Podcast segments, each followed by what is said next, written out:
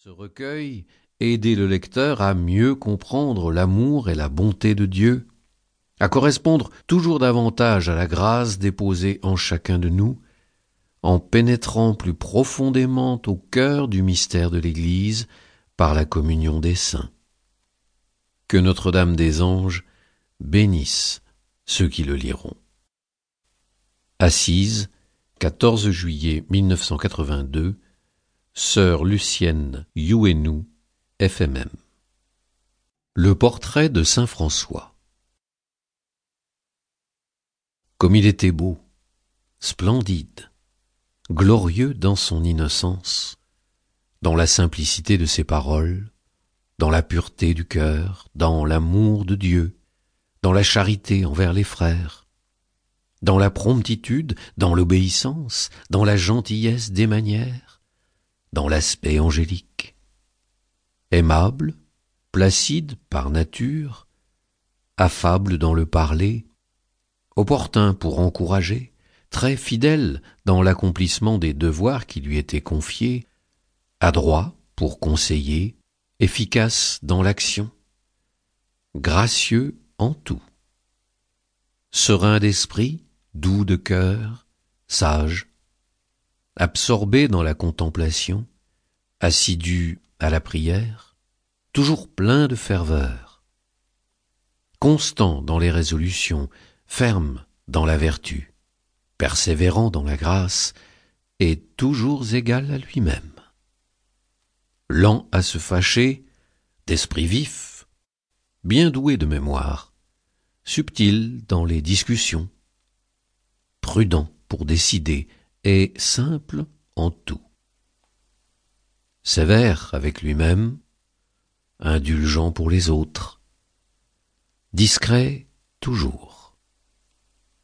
Très éloquent, le visage joyeux, d'aspect bienveillant, non paresseux, non hautain. Il était de stature moyenne, plutôt petit.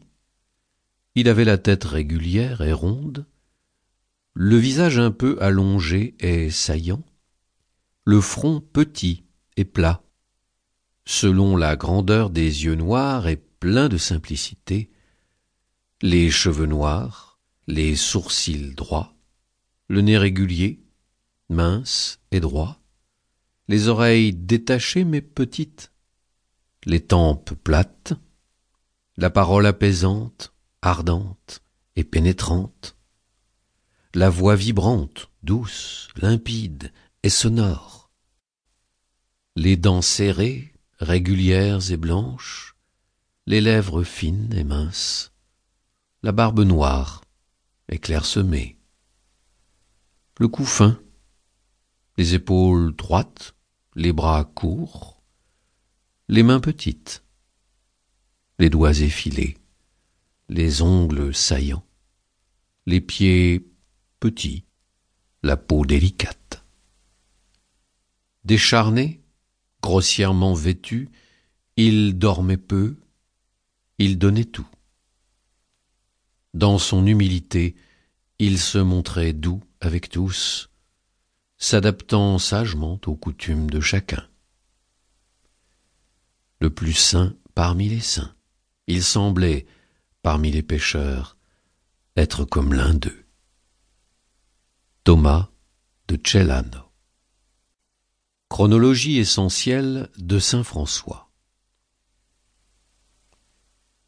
1182 naît à Assise de Pierre de Bernadone et de Pica et est baptisé avec le nom de Jean. Le père, de retour de France, l'appelle François. 1205 parti d'Assise pour rejoindre l'armée de Gauthier de Brienne dans la Pouille, à Spolète, un signe mystérieux le fait retourner dans sa patrie. Après une grave maladie, le crucifié, dans la petite église de Saint-Damien, lui dit Va, François, et répare ma maison qui menace ruine. Ne comprenant pas la signification exacte du commandement, il devient restaurateur d'église. 1208 24 février